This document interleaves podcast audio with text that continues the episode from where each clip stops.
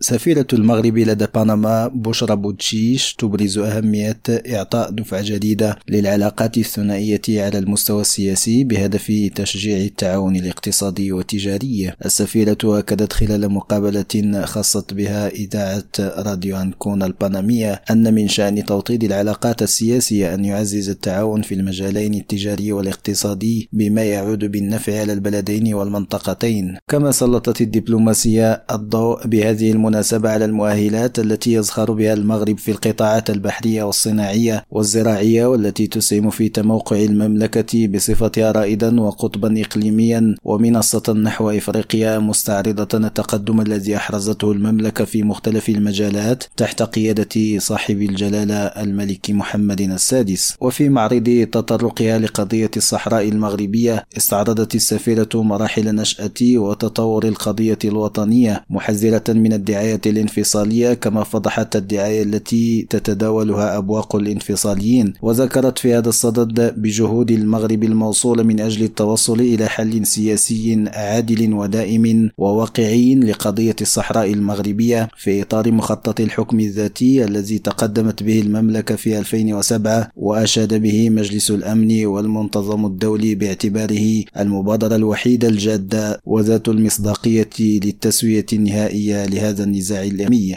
عماد حقير راديو مكسيكو.